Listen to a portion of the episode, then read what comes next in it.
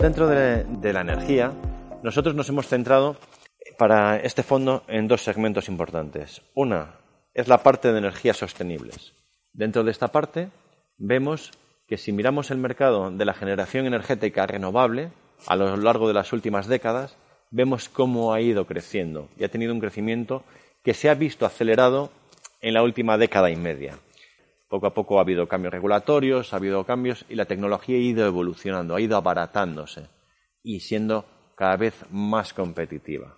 Y eso ha provocado realmente, cuando ya tienes una tecnología que es competitiva en precio y, que tiene una fuerte demanda, ese crecimiento exponencial de esa generación.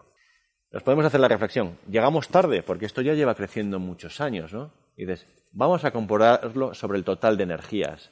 Y si miramos eh, la parte de generación, vemos que el grueso, la tarta, se reparte principalmente en tecnologías como el carbón, petróleo y gas.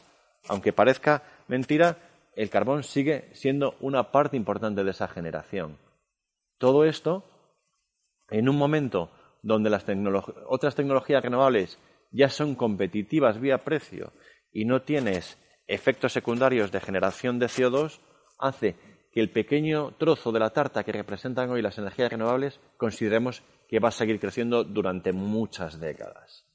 Entonces, en este sentido, una de las máximas que necesita toda energía es que el coste sea competitivo.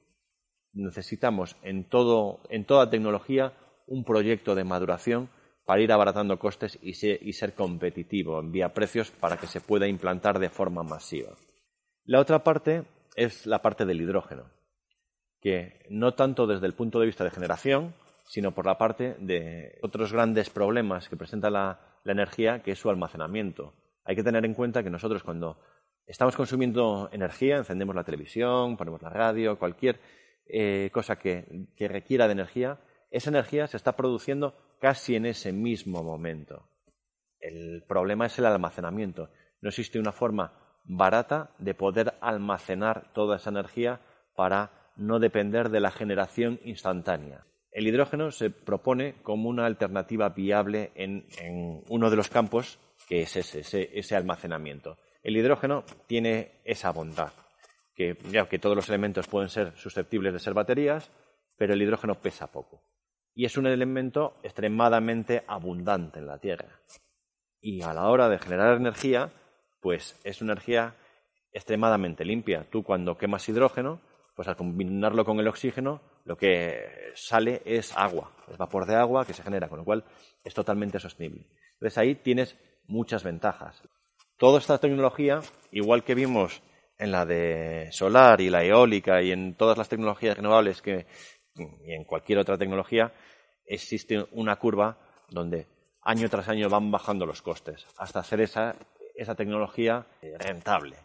En el caso del hidrógeno, hay que tener en cuenta que se llevan más de 30 años eh, trabajando sobre el tema del hidrógeno. No es un tema nuevo, aunque ahora está muy de moda, ¿no? Pero es un tema que se va desarrollando año tras año y va evolucionando. Y cada vez está más cerca en convertirse en una realidad para poder eh, almacenarse de una forma eficiente y económica, sobre todo, almacenarse y luego poder generar energía, almacenarse para usarlo como eh, combustible para la movilidad, almacenarse eh, y usarse luego en procesos industriales, ¿no? que serían principalmente los mm, principales mercados del hidrógeno que tendrían un potencial de crecimiento muy importante.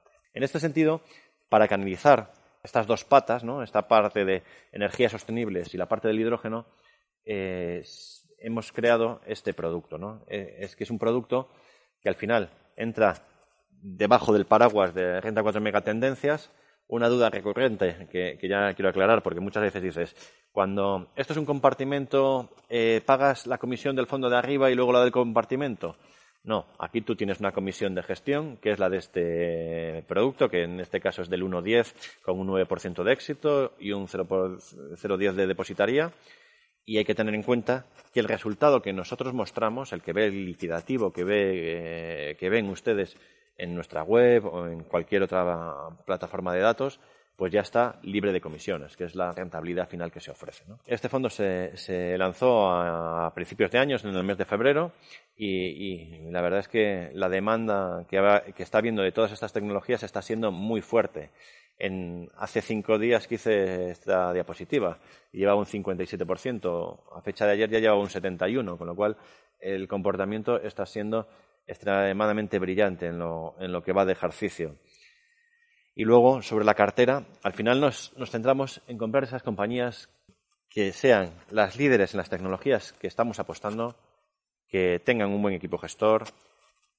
Nosotros tenemos un enfoque muy global, no estamos centrados en un área geográfica. Al final, igual que en el resto de fondos de megatendencias, tenemos esa búsqueda a lo largo del mundo de todas, de todas las oportunidades que nos podamos encontrar y centrados principalmente en estos segmentos que hemos comentado.